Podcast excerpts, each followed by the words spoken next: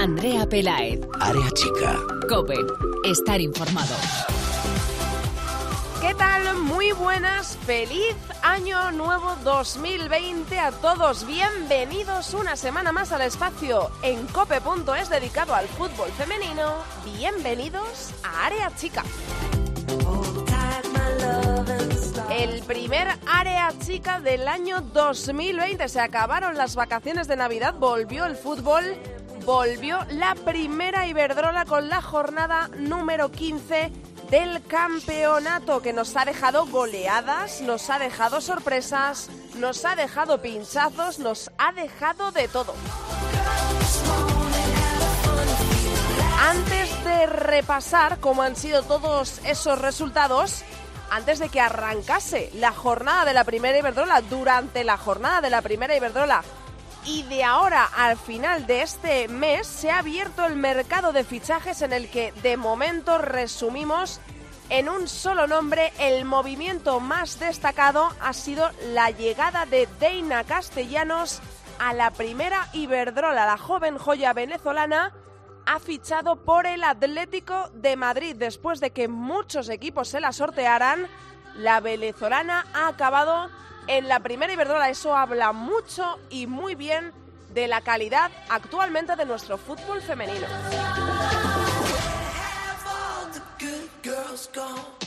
Además de estos fichajes en la plantilla, hemos tenido también, por supuesto, fichajes en los banquillos. Hoy en Área Chica vamos a visitar uno de esos fichajes, vamos a hablar con uno de esos fichajes, nos vamos a ir a Sevilla para charlar con el nuevo entrenador del Betis, con Pierluigi Cherubino, que ha sustituido a Antonio Contreras como mister del conjunto sevillano. Hoy en Área Chica, Pierluigi Cherubino.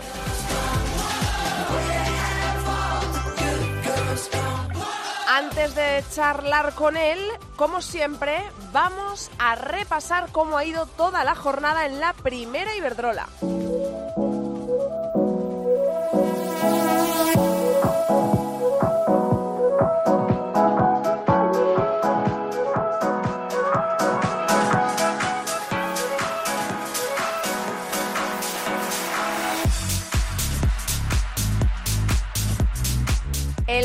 Resultado de la jornada, el tacón se aleja de los puestos de descenso, tacón 5, Sevilla Fútbol Club 1. El segundo encuentro de la jornada, Unión Deportiva Granadilla Tenerife 1, Sporting de Huelva 3. También le sirve esta victoria al Sporting de Huelva para alejarse de la zona roja. Español de Barcelona 1, Logroño 3. El español sigue sin ganar, no conoce la victoria este nuevo año, es muy colista de la primera división. Athletic de Bilbao 0, Barça 3. Este partido se jugó en San Mamés ante más de 32.000 personas. Victoria cómoda para el Fútbol Club Barcelona que sigue siendo líder y es aún más líder porque el Atlético de Madrid pinchó en casa del Rayo Vallecano Rayo 1, Atleti 1. El Atlético de Madrid conserva la segunda plaza, pero se aleja del Fútbol Club Barcelona en la tabla clasificatoria. Real Sociedad 5,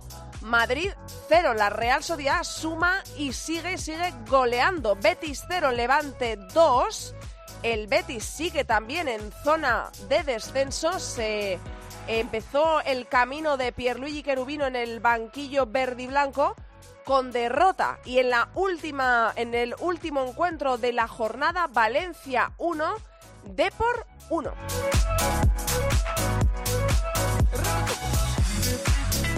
En la clasificación el Barça líder y campeón de invierno 40 puntos 5 más que el Atlético de Madrid con 33-7 más. Eh, perdón, el Levante con 29 es tercero, Depor con 24 es cuarto, se ha colocado a tan solo un puntito del Depor.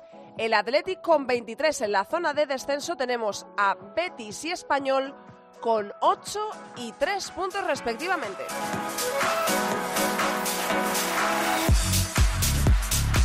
Te recuerdo antes de comenzar que nos puedes encontrar en Twitter, arroba areachicacope y en facebook.com barra areachicacope. En los mandos, en la técnica en este primer programa del año, tengo conmigo al gran Javi Rodríguez. Empezamos ya. Andrea Pelaez. Área chica. Cope. Estar informado. They say, oh my God, I see the way you shine. Take your body and place them both in my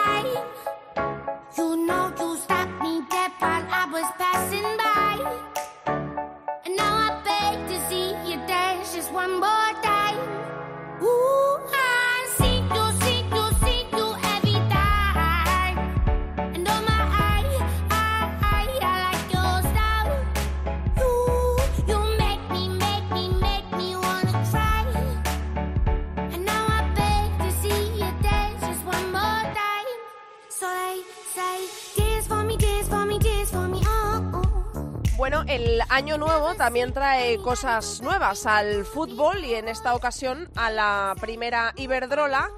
Son nuevas jugadoras, se abre el mercado de fichajes, son eh, viejas jugadoras que se van de los equipos en los que ahora están para buscar otros futuros y son entrenadores y entrenadoras que van y vienen. Eso ha ocurrido, entre otros, en el Betis. Se fue, eh, hizo oficial el Betis la destitución de Antonio Contreras, con el que hace no mucho tiempo charlábamos aquí en Área Chica, y llegó un viejo conocido de la primera Iberdrola, que es Pierluigi Cherubino, al banquillo del Sevilla. Y hoy nos atiende Pierluigi. Hola Pierluigi, ¿cómo estás? Muy buenas.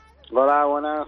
Bueno, lo primero, enhorabuena eh, por este nuevo proyecto que imagino que para que eh, hayas dicho que sí, tiene que ilusionarte, ¿no? Que estarás ilusionado y contento por empezar esta nueva etapa. Sí, está claro que, bueno, eh, siempre dije que quería un proyecto importante, un proyecto que peleara por cosas buenas, cosas importantes de la Liga Iberdrola, pero bueno, ante la llamada del Betis, por supuesto, yo en mi caso no me puedo negar, ¿no? Sabiendo que es un reto difícil, pero ilusionante también. Ahora mismo, ¿dónde estaba Pierluigi Cherubino cuando le llama el Betis para hacerle esta oferta? Eh, ¿Qué estabas haciendo? ¿Estabas pensando en eh, realmente moviendo tu futuro para volver a los banquillos? ¿Cómo, ¿Cómo ha sido esto? ¿Cómo se ha fraguado esta llegada al Betis? Pues sí, estaba en Tenerife, pues bueno, viendo fútbol, preparándote, viendo entrenamientos y incluso hace dos, tres semanas, pues a punto de regresar a Granadilla Gatesa también, ¿no? Mm. Hubo, bueno, después de la destitución del entrenador, hubo esa posibilidad, pero al final no, bueno, no se dio tampoco y también estaba con lo del Betis y bueno, decidí venir aquí, por supuesto, ¿no? Eh, ¿Qué le hace a un entrenador, además, eh, el Granadilla, eh, viejo conocido para, para ti? Porque hace no mucho estabas allí entrenando y además lo hiciste con bastante éxito, porque recordemos, estuviste en el banquillo de la Unión Deportiva Granadilla sustituyendo a Tony Ayala en la temporada 2018-2019 y eh, acabó el equipo tinerfeño contigo a la cabeza en cuarta posición en la tabla con 17 victorias, que eso se dice pronto. ¿Por qué se decanta Pierluigi Cherubino entonces por el Betis antes que por el Granadilla, equipo que ya conoce y que ya manejó hace no mucho? ¿Qué te hace decantarte por el Betis? Bueno, porque mm, había hablado con el presidente, pero bueno, tampoco estaba la posibilidad clara, no sabían eh, por lo que iban a apostar y bueno, salió la llamada del Betis, como te dije, y, y bueno, pues sí era algo que me ilusionaba y que sabía que algún día pues los caminos con el Betis se volvían a encontrar, en este caso en el Betis Femina, y sabiendo de la situación delicada que tienen, de, del reto que suponía, pues bueno, lo acepté porque bueno, me considero muy bético también y es algo que me atraía, ¿no? Hombre, eh, por supuesto, bético, eh, algo de bético te tienes que tener dentro del cuerpo, ¿no? Porque fuiste jugador del conjunto verde y blanco y supongo que eso también tendrá mucho, mucho que ver. Ahora mismo, a cuatro de, de la salvación está el Betis. Esto no es una situación fácil, pero nos lo vienes eh, contando, lo acabas de decir, que esto también supone un reto que imagino que a un entrenador eh, pues le motivará especialmente, ¿no? Poder hacer algo grande en un club grande que ahora mismo está pasando por un momento muy complicado. Sí, exactamente, ¿no? Como te decía, pues soy bético porque tuve la suerte de jugar dos años aquí y Mm. eso desde que te pones esa camiseta te queda ese sentimiento. Y es verdad que el Betis siempre ha sido un equipo en los últimos años que ha peleado por los puestos altos de la Liga Iberdrola, un equipo importante con, con esa historia. Con ese sello pues de muy buen fútbol que tenía María Pri cuando lo dirigía.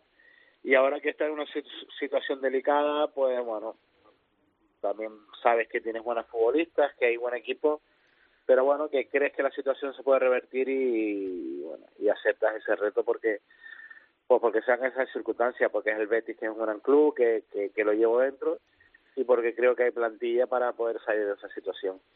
Acabas de mencionarla. Yo creo que cuando ahora mismo alguien habla del Betis Féminas, eh, una, o si no la primera, una de las primeras personas que se nos viene a la cabeza es María Pri.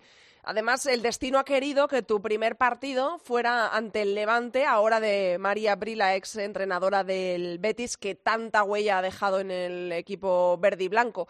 Eh, ¿Has podido este pasado fin de semana, eh, pudiste intercambiar alguna palabra con ella que te aconsejara? Eh, porque no la conozco personalmente, pero eh, sí que se nota que María Pri es, eh, es, una persona especial, ¿no? Una persona cercana, una persona simpática. No sé si habéis tenido la oportunidad en esos banquillos el pasado fin de semana de que te diera algún consejito para empezar esta, esta eh, nueva andadura en el Betis.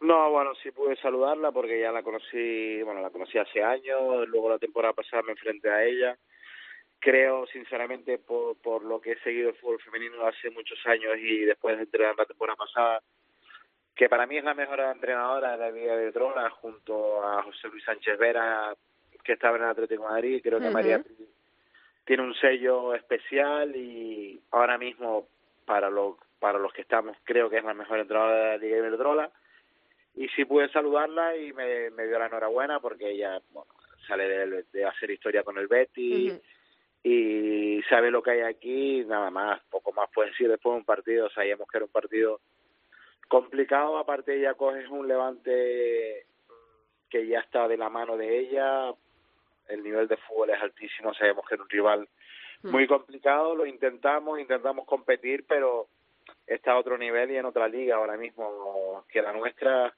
pero bueno, me alegro porque ya te digo que creo que es un equipo que va a estar ahí peleando por esas dos primeras posiciones y con María Pri que, que le va a dar su sello personal que creo que es muy reconocido en toda la liga y de Drola, ¿no? eh, me firmas según eh, la nota emitida por el club hasta final de temporada, llegas al banquillo hasta final de temporada. Eh, pero me imagino que, bueno, algo se habrá hablado, algo habrás hablado con la directiva en un futuro, si esto sale bien, si el Betis logra salvarse contigo a la cabeza, imagino que habrá oportunidad de poder prolongar ¿no? ese contrato.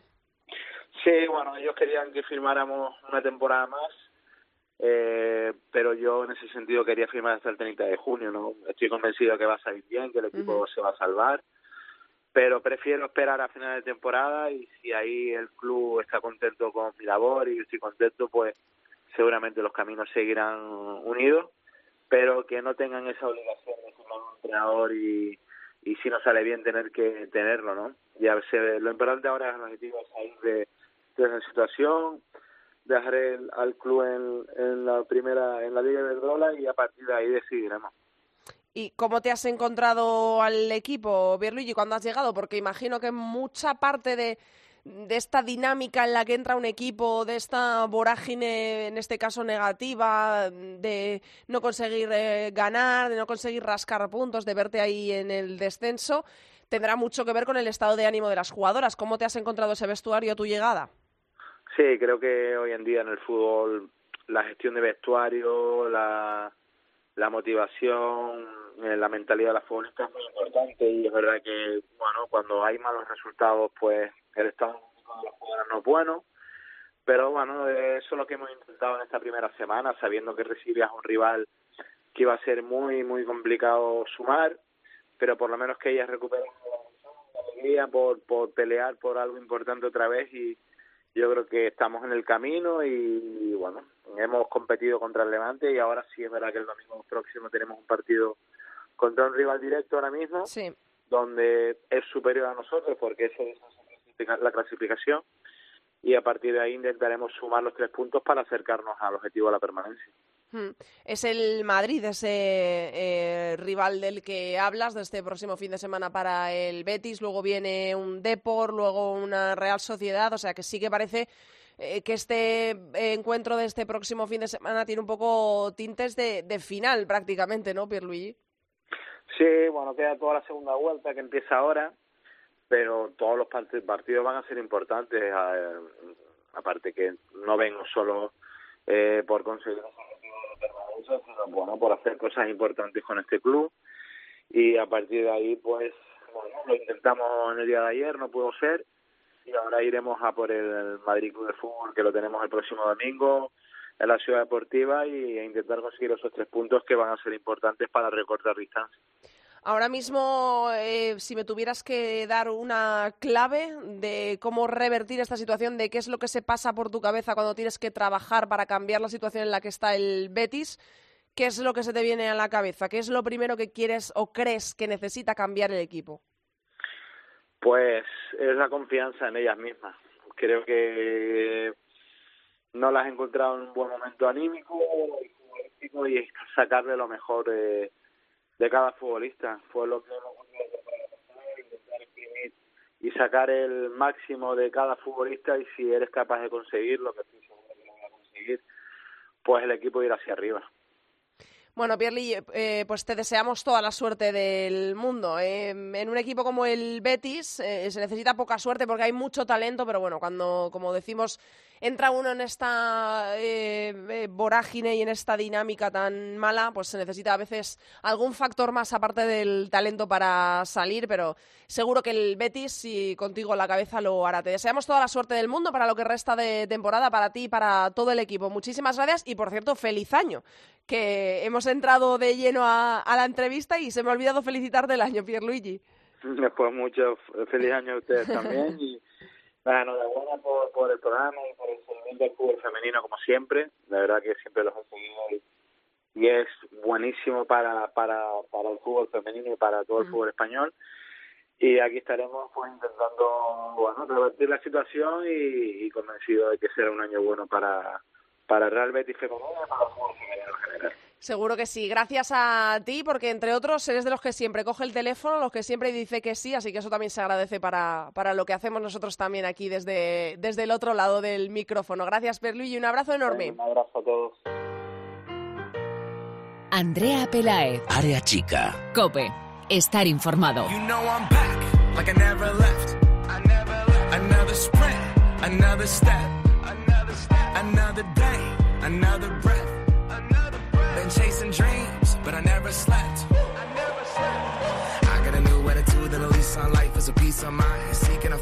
El incondicional, ¿eh? Él nunca falla, siempre está aquí. Estuvo en el último, está en el primero y está en casi todos, casi casi tanto como yo, en todos los áreas chicas. Y él es Borja Rodríguez de FoodFem Internacional, que le felicitamos por el mismo precio el año. Hola Borja, feliz año. Hola Andrea, igualmente. ¿Cómo han ido las navidades? ¿Has podido descansar? Pues con mucha comida familiar, como siempre, y, nada, pues eso.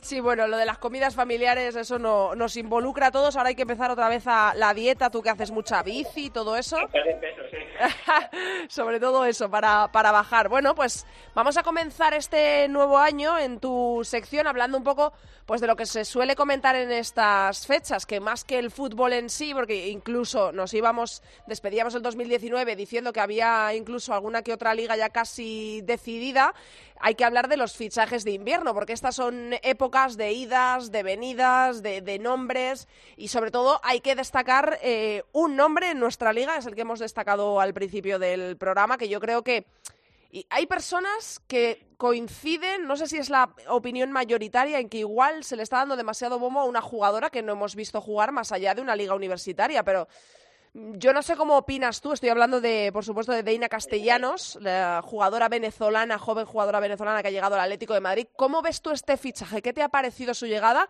y qué esperas, sobre todo, de esta jugadora? Bueno, a ver, yo lo expliqué un poco el otro día, ¿no? En, redes sociales. el, digamos que condena pues uh, sobre todo por, por aquel de premio al Debes, ¿no? que estuvo entre las tres eh, finalistas bueno y aquel mundial sub-17 que hizo pues se armó un digamos yo creo que un un hype un poco irreal, ¿no? De, de, de, lo que realmente es ahora, ¿no? Que lo que puede llegar a ser, sí que es verdad que se le ha visto en torneos, en categorías inferiores, pues un potencial de decir, esta chica va a ser, pues, o por el talento que tiene, tiene que ser una de las mejores jugadoras del mundo, porque realmente eh, en categorías inferiores yo no recuerdo mm. Jugadoras tan llamativas, ¿no? A lo mejor si Marochan, uh, Hansen en algún torneo, sí que las hemos, o Miedema incluso, sí que hemos visto rendir a esos niveles. Ya estamos hablando de jugadoras pues que son realidades en, en, estos momentos, ¿no? Pero claro, al final uno no sabe eh, cómo va cómo va a ser, ¿no? Lo que no lo que no podemos creer es que ahora mismo Deina cuando llegue al Atlético Madrid eh, va a hacer al Atlético Madrid eh, semifinalista en las Champions o que va a ser pues el impacto que pueda tener Hansen o que pueda tener una jugadora de, mm. de ese tipo, ¿no? Sino que hay que tener paciencia porque al final es lo que estamos hablando, es una jugadora que que bueno, pues que todavía no se ha probado con las profesionales. Es verdad que algunos te dirán que, bueno, ha jugado la Copa América en, dos, en 2018, sí, pero, pero no son selecciones eh, europeas, no es un Chelsea, no es un Wolfsburgo, no es un Lyon, no es que te defienda Mapi León, no es que te defienda um, buen Renard, uh, alguna alemana, no, no es lo mismo, ¿no? Y en este momento, en este momento pues tenemos que mirar a ver, eh, sobre todo, que, tener paciencia de, de, que es una chica que ha demostrado tener un mm. potencial increíble pero que bueno, que habrá que tener paciencia, no, no se va o sea, hay que tener expectativas, pero con calma, ¿no? a ver, yo creo que el problema es, hay expectativas para que sea la mejor del mundo o, o que esté ahí en esas tres mejores jugadoras del mundo. Ahora mismo no lo es, que es lo que mucha gente pues dice, no, pero bueno, es que con 17 años estuvo nominada a un debes, pero bueno, eso fue un premio que ya sabemos cómo funciona y, que todo el mundo, incluso la propia Rapino, que la gana este año, ya dijo que una jugadora que ni le sonaba a ella eh, podía optar ese premio, ¿no?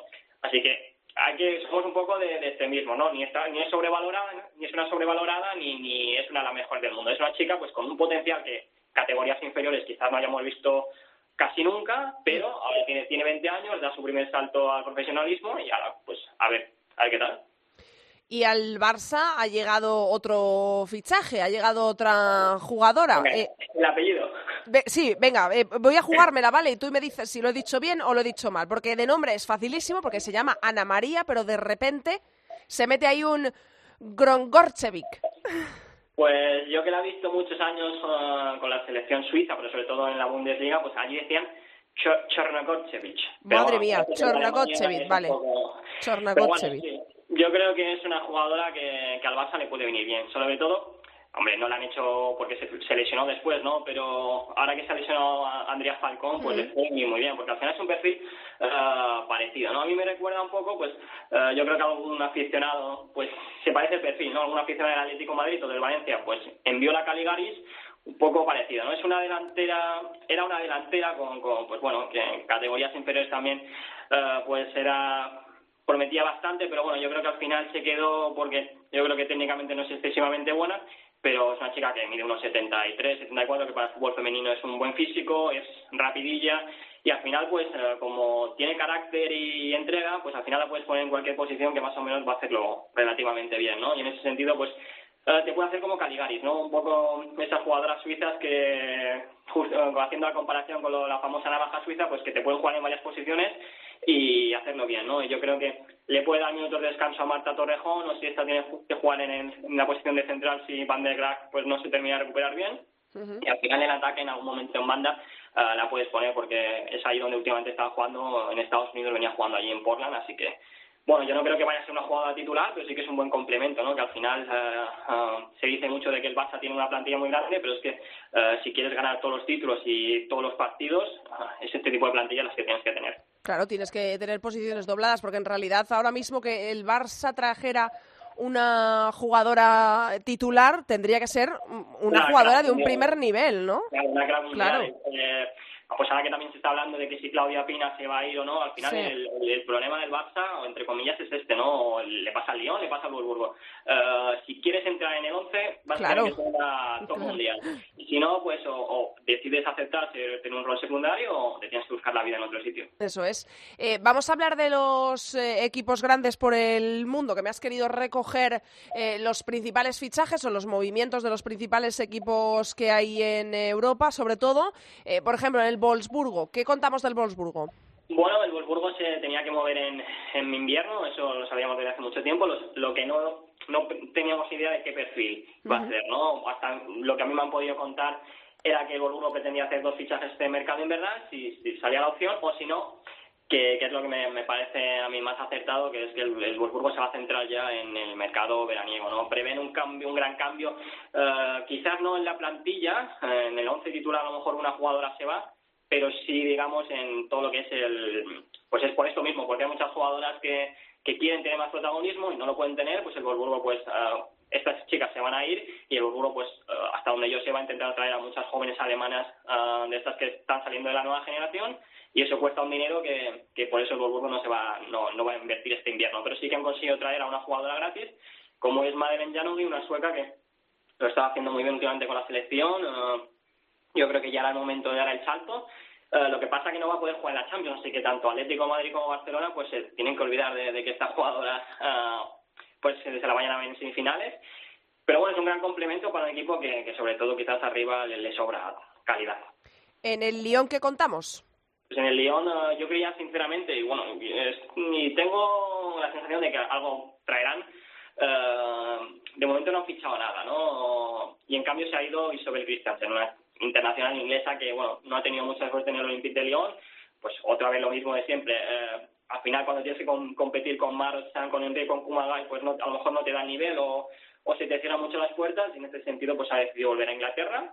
Eh, yo creía que quizás era una jugadora que podía fichar por uno de los grandes porque al final, eh, antes de su lesión, era titular indiscutible de la selección, pero se ha decidido ir al Everton, un proyecto que va, está siendo bastante interesante, pero yo creo que el Lyon en algún momento se moverá, ¿no? Sobre todo en esa posición de, de interior medio centro que ya sonó en, en verano uh, Keira Walsh y ahora, bueno, pues uh, Jessie Fleming, ¿no? La, jugadora que ahora va a salir en el mercado, no se sabe si a Europa o se va a ir a, al draft de la, Liga Americana, es una posibilidad, ¿no? Se habla mucho de que le, le tira mucho Francia y, ¿por qué no? Olympique de Lyon o Paris Saint-Germain pueden ser uh, unas destinos posibles para Jessie Fleming.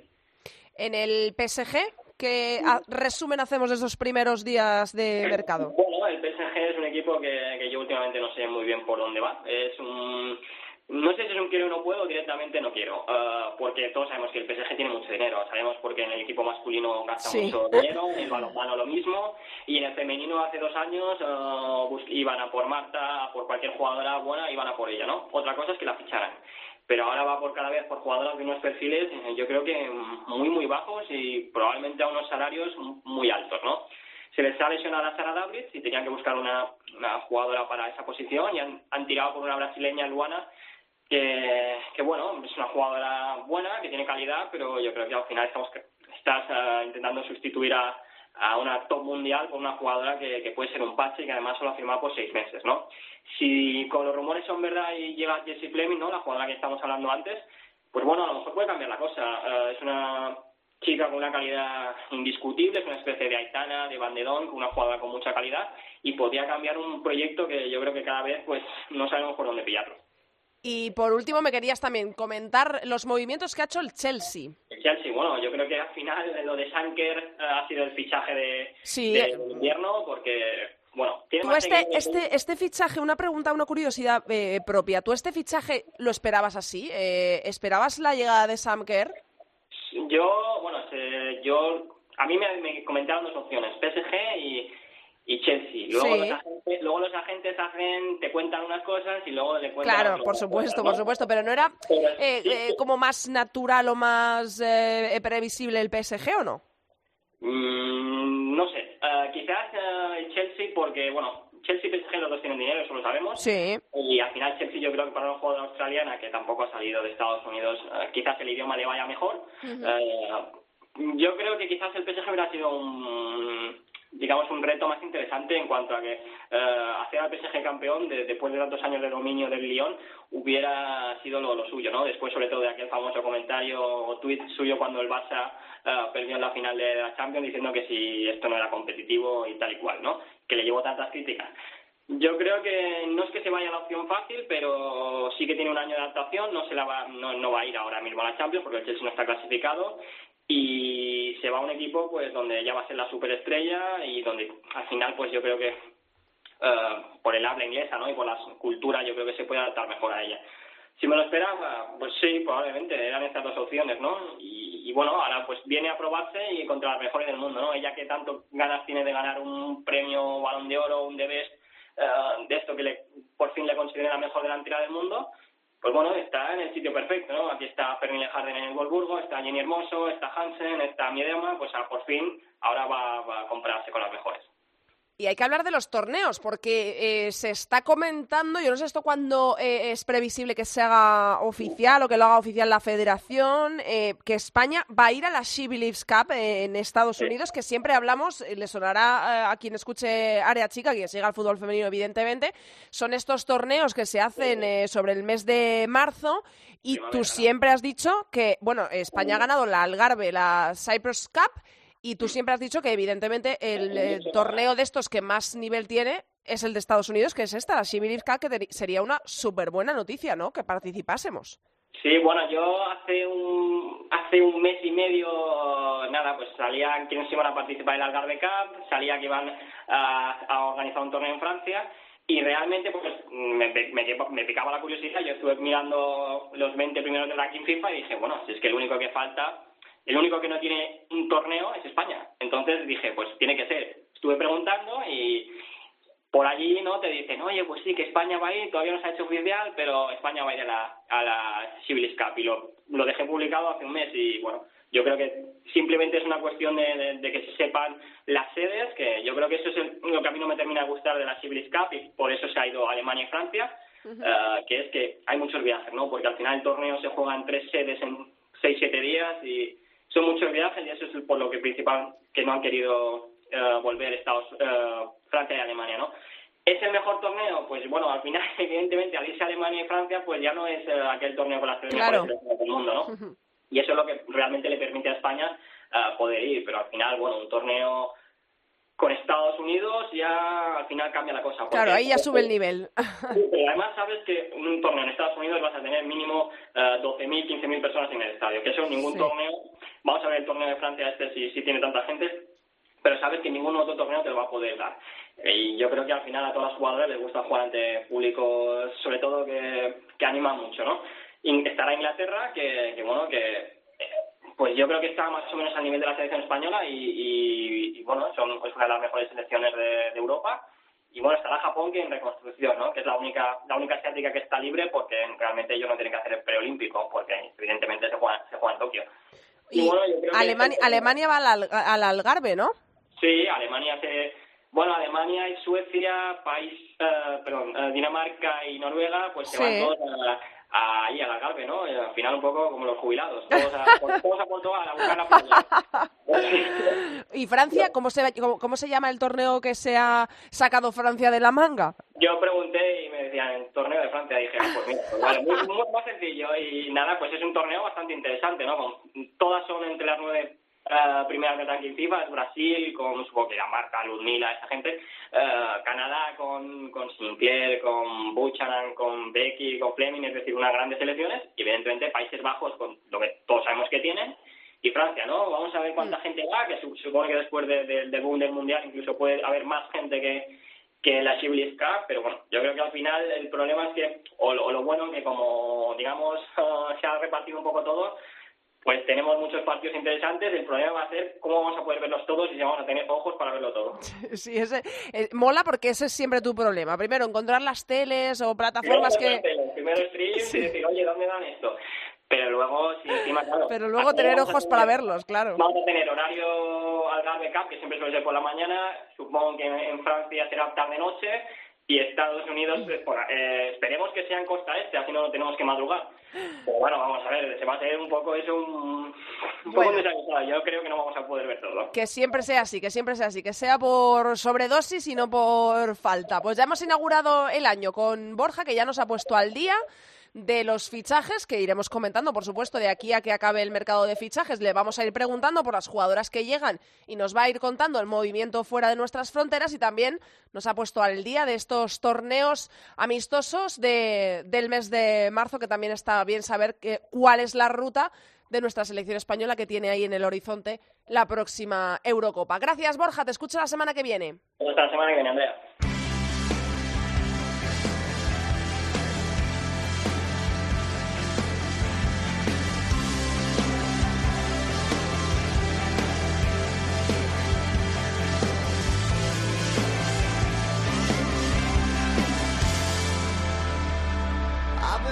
Hasta aquí ha llegado el programa número 111 de Área Chica. Hasta aquí toda la actualidad del fútbol femenino. Recordamos que nos podéis encontrar en Twitter como arroba areachicacope y en facebook.com barra areachicacope. La próxima semana, bueno, esta semana ya, más eh, mejor dicho, en este fin de semana vamos a repasar todos los partidos que vamos a tener en la jornada número 16 del campeonato. Empezará la jornada el sábado a la una del mediodía español.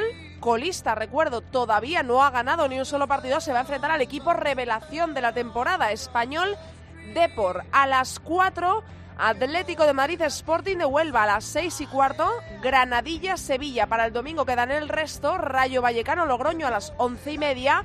A la una y media, Real Sociedad Valencia. A las tres y media, Betis Madrid Club de Fútbol Femenino. Athletic de Bilbao Levante y tenemos un clásico. De nuevo el clásico ya se jugó en la primera jornada de liga. La ida, el tacón va a recibir en la ciudad Real Madrid al Fútbol Club Barcelona.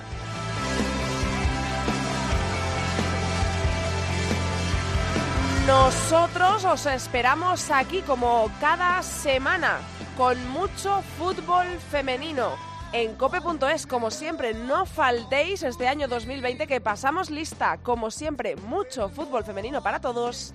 Adiós.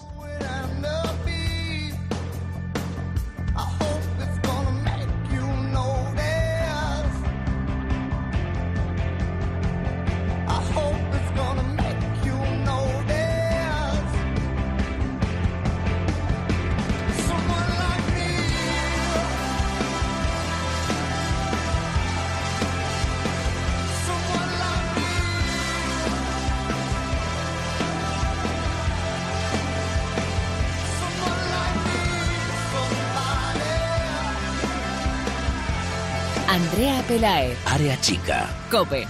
Estar informado.